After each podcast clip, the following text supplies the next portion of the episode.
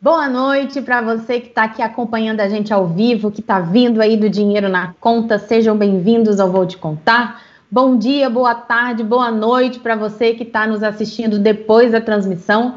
Eu sou Juliana Braga e está no ar o nosso Vou Te Contar o programa que conta para você tudo que ninguém quer te contar a respeito dos bastidores aqui em Brasília, no centro do poder, tá? E olha, hoje a gente vai começar falando sobre um assunto que pode estar sempre muito mais perto da gente do que a gente imagina, que é a violência doméstica.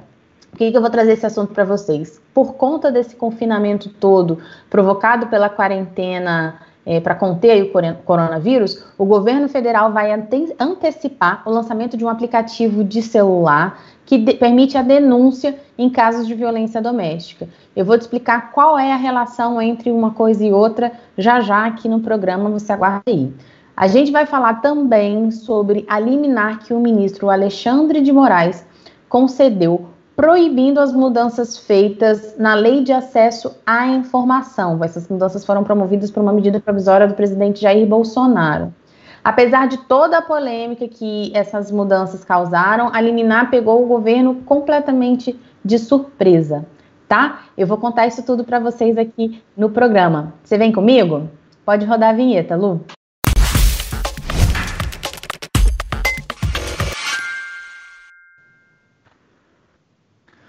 Ó, eu acabei não falando aqui na abertura do programa, mas vocês já sabem, a gente está ao vivo, então, ó, vai mandando aí suas sugestões, as suas perguntas, no final eu vou ler tudo com vocês.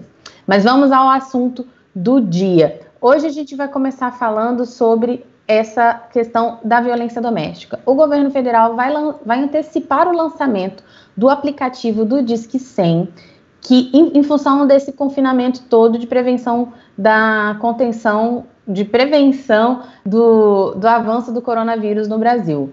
O Disque 100 ele permite a denúncia anônima e desde que as autoridades começaram a recomendar as pessoas a permanecerem em casa, as ligações já aumentaram em 9%.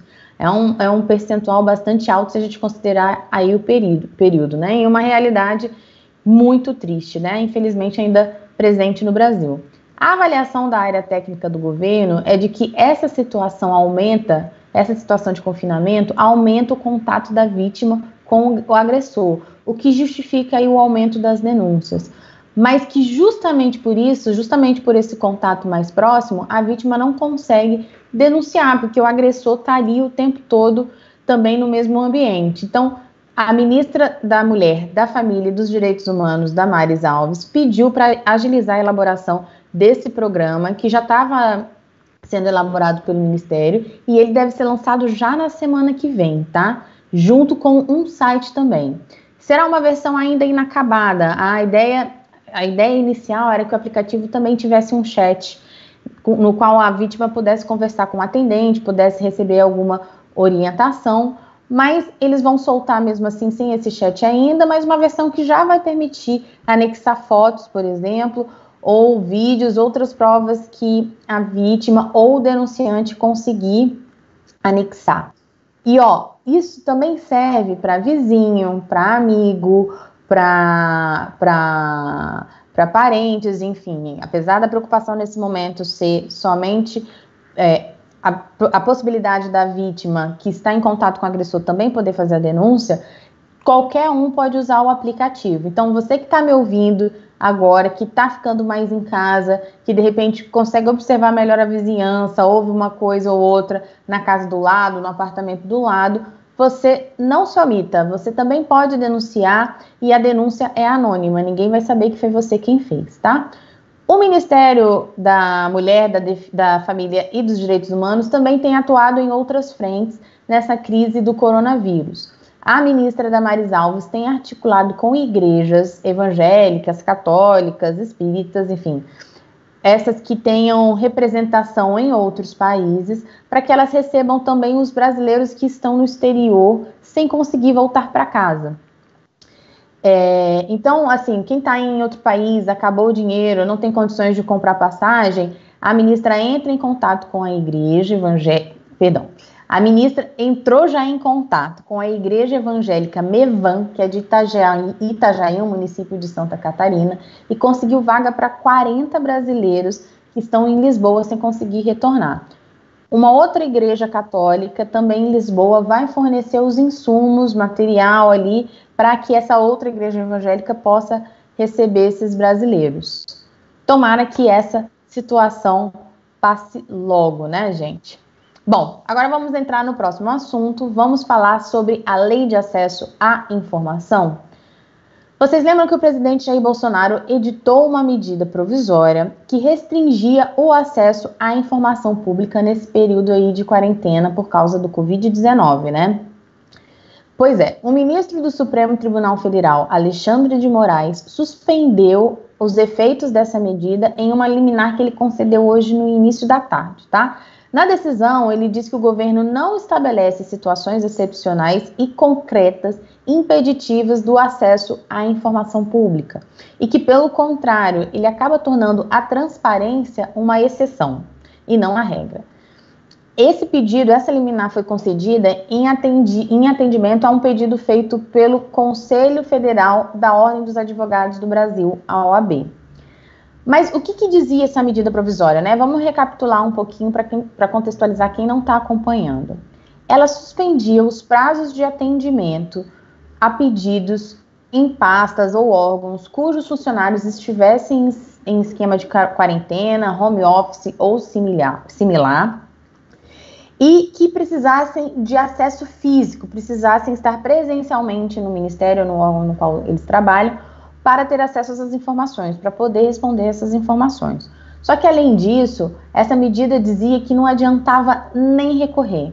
Se algum órgão entrasse com essa negasse uma informação com essa justificativa, o recurso não teria nenhum mérito analisado. Então, as entidades que, que acompanham aí a transparência e o acesso à informação reagiram de uma maneira muito forte porque elas entendiam que essa brecha de não, nem analisar o recurso permitia que, sem, sem uma análise mais criteriosa, isso permitia, esvaziava a própria Controladoria Geral da União, que é quem analisa isso, e permitia ali que se justificasse, em função do coronavírus, informações que talvez determinados órgãos não quisessem passar, tá?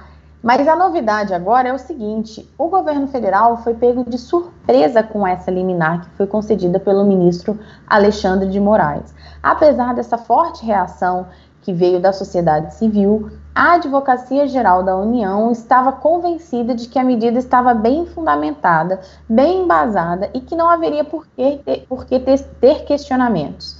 A pasta avalia nesse momento se recorre da decisão de Alexandre de Moraes, também ainda em caráter liminar, ou se aguarda o assunto ser analisado por todo o plenário do Supremo Tribunal Federal. Só para traduzir, para quem não acompanha esse mundo jurídico, uma liminar é concedida quando se entende que há urgência para analisar, para se resolver uma situação, para se analisar uma situação, e ela pode ser concedida pelo relator sozinho, ela não precisa passar pelo plenário, nem pela consulta de todos os ministros, aquela cena que a gente está acostumado a ver ali na TV Justiça.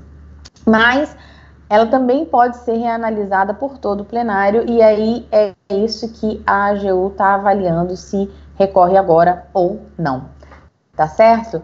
Vamos acompanhar aqui, vamos ver quais foram as perguntas, os comentários que vocês mandaram. Deixa eu dar uma olhadinha aqui no que, que chegou.